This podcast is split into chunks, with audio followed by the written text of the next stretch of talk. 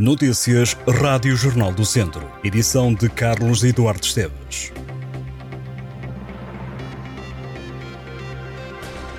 Este sábado há derby em Tondela entre o Desportivo de Tondela e o Académico de Viseu. Na habitual conferência de imprensa antes do jogo, o treinador do Académico disse que vai ganhar o jogo a equipa que conseguir trabalhar melhor e fizer a diferença nos pormenores.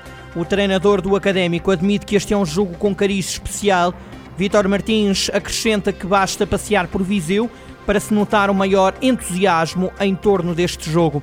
Sobre a partida, o técnico academista antecipa equilibrada e confessa que André Clovis estar ausente enfraquece o académico, mas garante que há sempre soluções.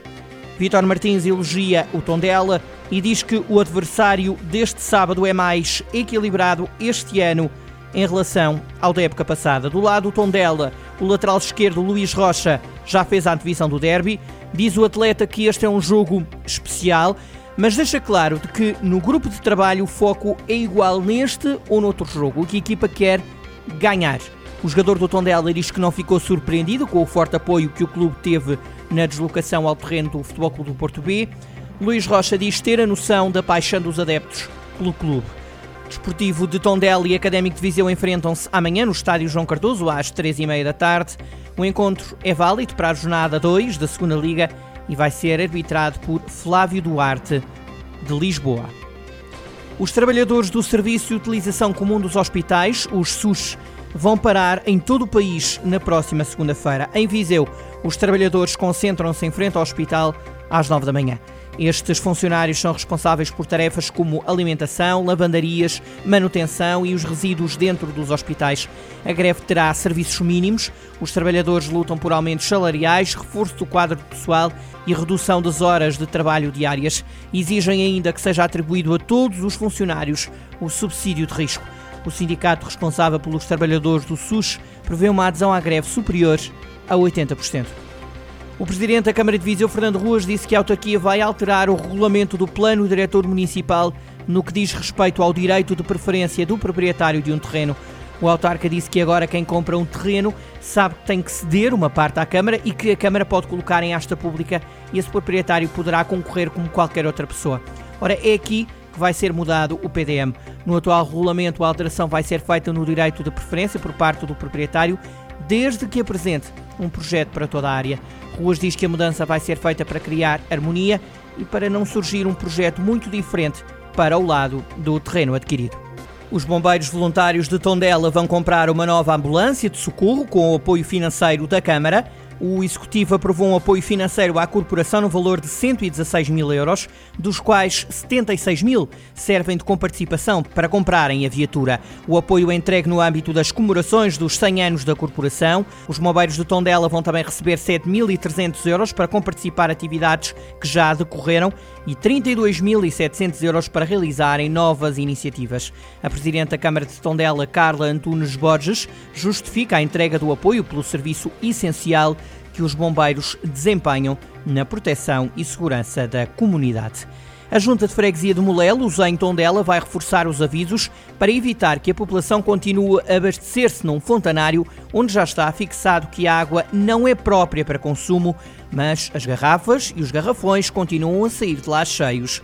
O presidente da Junta, José António Dias, diz que apesar do aviso e de fitas a vedar o local, ainda há quem ignore o alerta. O autarca diz que serão feitas novas análises e tratamento, se for preciso, mas alerta que, mesmo tratada, a água pode ficar imprópria para consumo por causa de infiltrações do solo e por causa dos fogos. José António Dias diz que já viu algumas pessoas encher garrafões de água e que, perante o aviso que lhes fez, o acusaram de querer obrigar as pessoas a ir comprar água. O presidente da Junta de Molelos acrescenta que cortar a água não é solução, uma vez que esta água que sai do fontanário é usada para regas. A comunidade intermunicipal Viseu Lafões está a desenvolver com a Universidade Nova de Lisboa uma plataforma de gestão da mobilidade que permite, por exemplo, gerir o trânsito em tempo real ou ter um assistente pessoal de viagens. A plataforma intitulada de Smart Mobility visa assegurar a monitorização e apoio à gestão da mobilidade em Viseu Lafões. O projeto encontra-se na fase de recolha de informação. O Smart Mobility da Simvisão de Lafões quer assegurar assim uma monitorização e gestão inteligente da mobilidade, articulando territórios urbanos e territórios de baixa densidade populacional.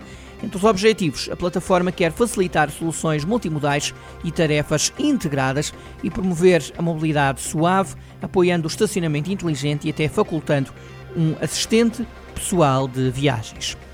A fechar este jornal, a notícia de que um jovem futebolista de Carregal do Sal assinou pelo Sporting, Diogo Cardoso, ou Di Cardoso, como é conhecido no futebol, chega aos Leões vindo da Académica de Coimbra. Di Cardoso já alinhou pela equipa de sub-23 verde e branca no derby com o Benfica para a Liga Revelação.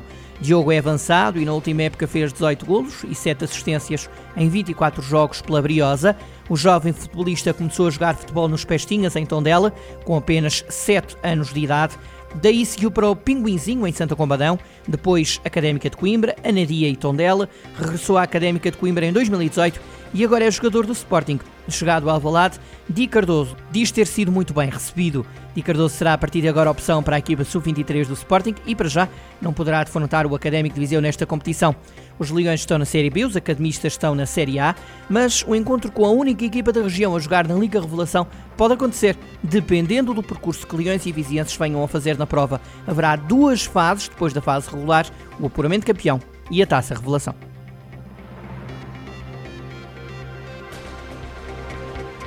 Estas e outras notícias em jornaldocentro.pt.